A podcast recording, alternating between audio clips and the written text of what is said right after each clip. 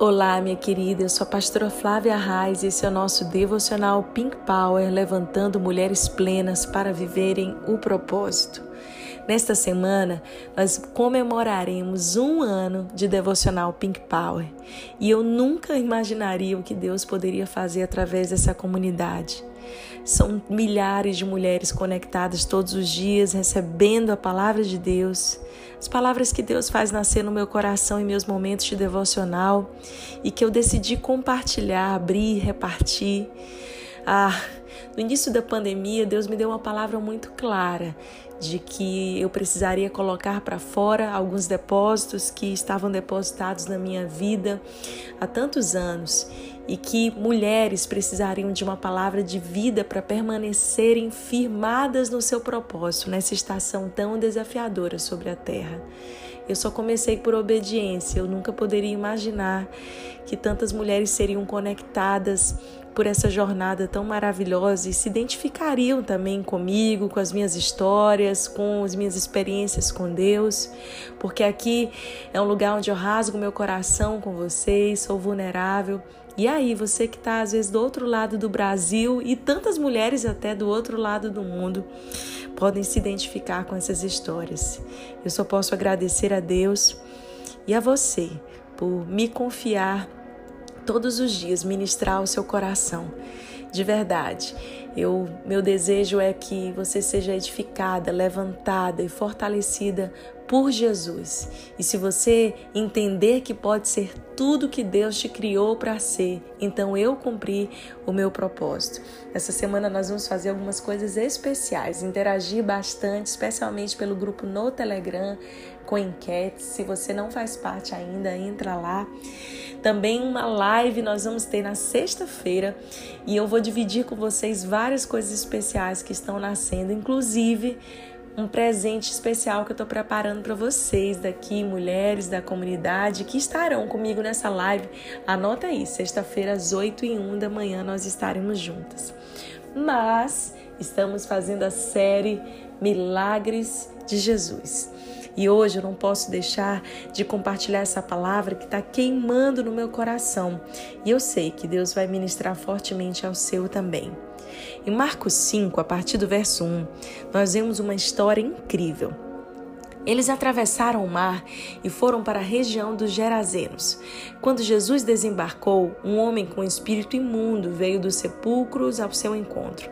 Esse homem vivia nos sepulcros e ninguém conseguia prendê-lo, nem mesmo com correntes, pois muitas vezes lhe haviam sido acorrentados pés e mãos, mas ele arrebentara as correntes e quebrara os ferros de seus pés.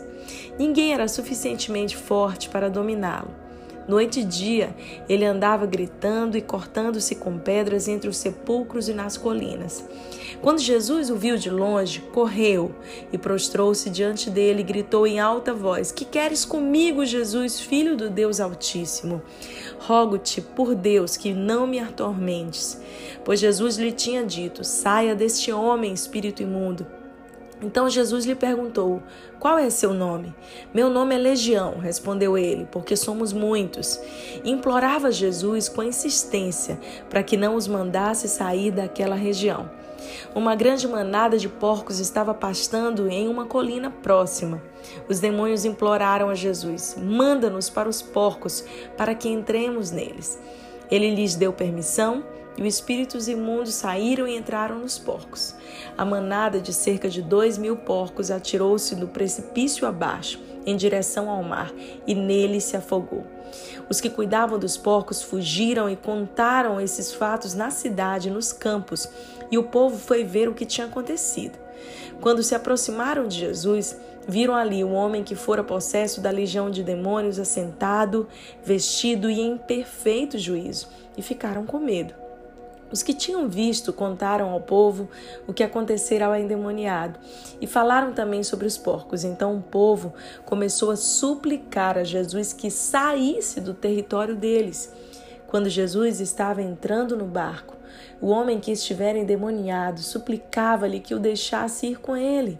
Jesus não permitiu, mas disse: Vá para casa, para sua família, e anuncie-lhes quanto o Senhor fez por você e como teve misericórdia de você. Então, aquele homem foi e começou a anunciar em Decápolis quanto Jesus tinha feito por ele, e todos ficavam admirados. Uau, essa é uma história incrível. E o mais incrível é o contexto dela, na minha opinião. Primeiro, a gente precisa lembrar que Jesus vinha de fazer um grande milagre. Depois, foi o momento da grande tempestade, onde Jesus precisou acalmar aquela tempestade no mar da Galileia. Os discípulos estavam passando de um lado para o outro e logo chegaram nessa região da Galiléia, que já não é especificamente em Israel, é hoje um dos territórios ali próximo da Jordânia. Aquela região dominada pelos romanos, chamada de Decápolis, era um conjunto de dez cidades, algumas delas proeminentes comercialmente, outras em estado de grande pobreza. A região de Gadara, em especial, era uma região de muitos ricos, nobres e que tinha muito comércio, especialmente um comércio de animais. Outra característica dessa cidade de Gadara era que ali nessa região havia muitos cultos a outros deuses, uma cultura pagã proeminente e um povo definitivamente que não era temente a Deus. E se nós pararmos para pensar, Jesus estava vindo de fazer grandes milagres e logo ele encontra com esse homem que estava extremamente possesso e precisando da ajuda de outras pessoas. Esse homem estava ali totalmente atormentado muitos anos, muitos anos. E o povo já estava acostumado em lidar com a miséria daquele homem, a miséria moral, a miséria espiritual.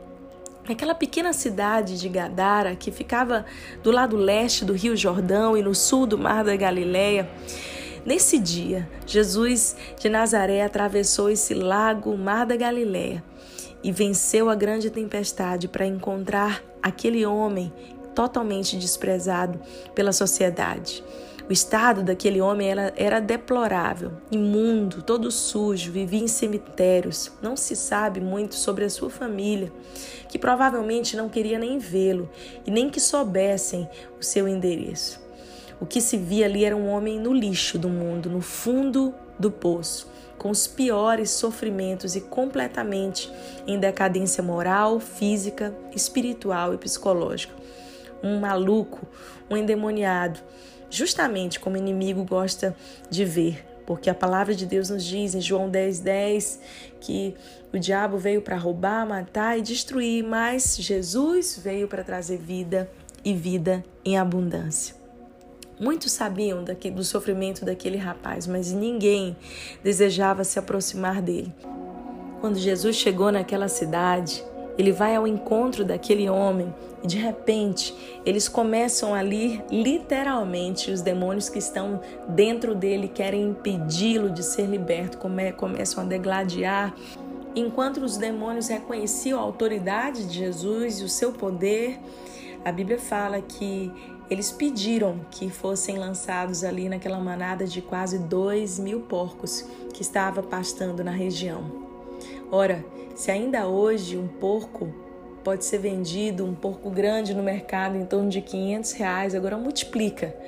Quanto seriam 2 mil porcos? Em torno de um milhão de reais. Isso é uma conta básica, mas que nos, nos mostra claramente que houve um prejuízo financeiro, que houve um abalo econômico, que uma estrutura que mexia com o comércio da cidade, com a cultura vigente da cidade foi abalada. Na verdade, Jesus fez duas coisas ali.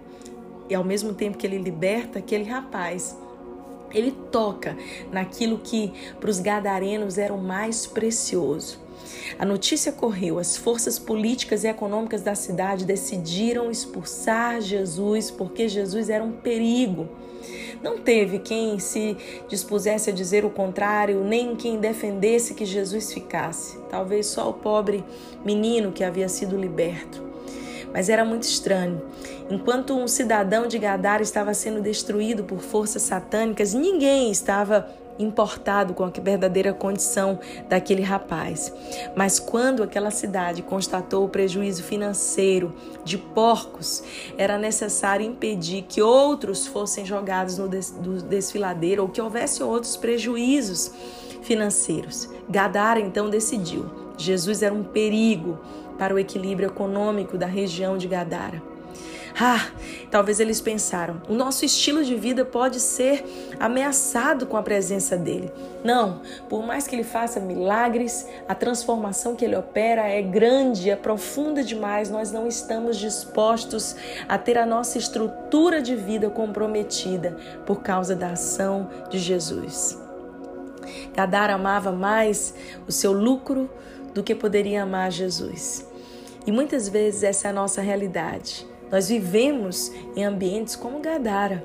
Nós vemos constantemente pessoas demonstrando mais amor por coisas, dinheiro, lucro do que por pessoas. Muitas vezes, uma coisa que a gente possui vale mais do que uma criança que está à rua. Enquanto muitas pessoas discutem sobre o futuro da nossa nação, nós precisamos voltar os nossos olhos a Jesus, minha querida. E você, mulher, tem um papel tão especial nisso, porque as mulheres têm uma sensibilidade ímpar. Elas foram as primeiras a verem o Senhor ressurreto, e eu creio que isso não é à toa. As mulheres são sensíveis à presença do Espírito Santo. Nós somos essas mulheres que estamos dispostas a abrir mão de coisas humanas e passageiras para ter um encontro real com Jesus. Que hoje e sempre o nosso coração não seja como daquele povo de Gadara, que estava mais apegado a coisas e ofendido por Jesus ter mexido com a sua estrutura cultural e socioeconômica. Era um povo que estava mais importado com aquilo que tinha, com a promiscuidade dos seus valores, do que com amar pessoas. Que possamos voltar os nossos olhos a Jesus agora mesmo e que só seremos mulheres plenas quando servirmos, quando amarmos pessoas, quando aprendermos a ver com os olhos de Jesus. E assim, então, cumpriremos o nosso propósito. Que Deus abençoe você um dia incrível e a nossa jornada da semana só começou. O meu coração está cheio de expectativa. Convido uma amiga para fazer parte da nossa comunidade Pink Power, porque vem muita novidade por aí. Um beijo grande, Deus te abençoe.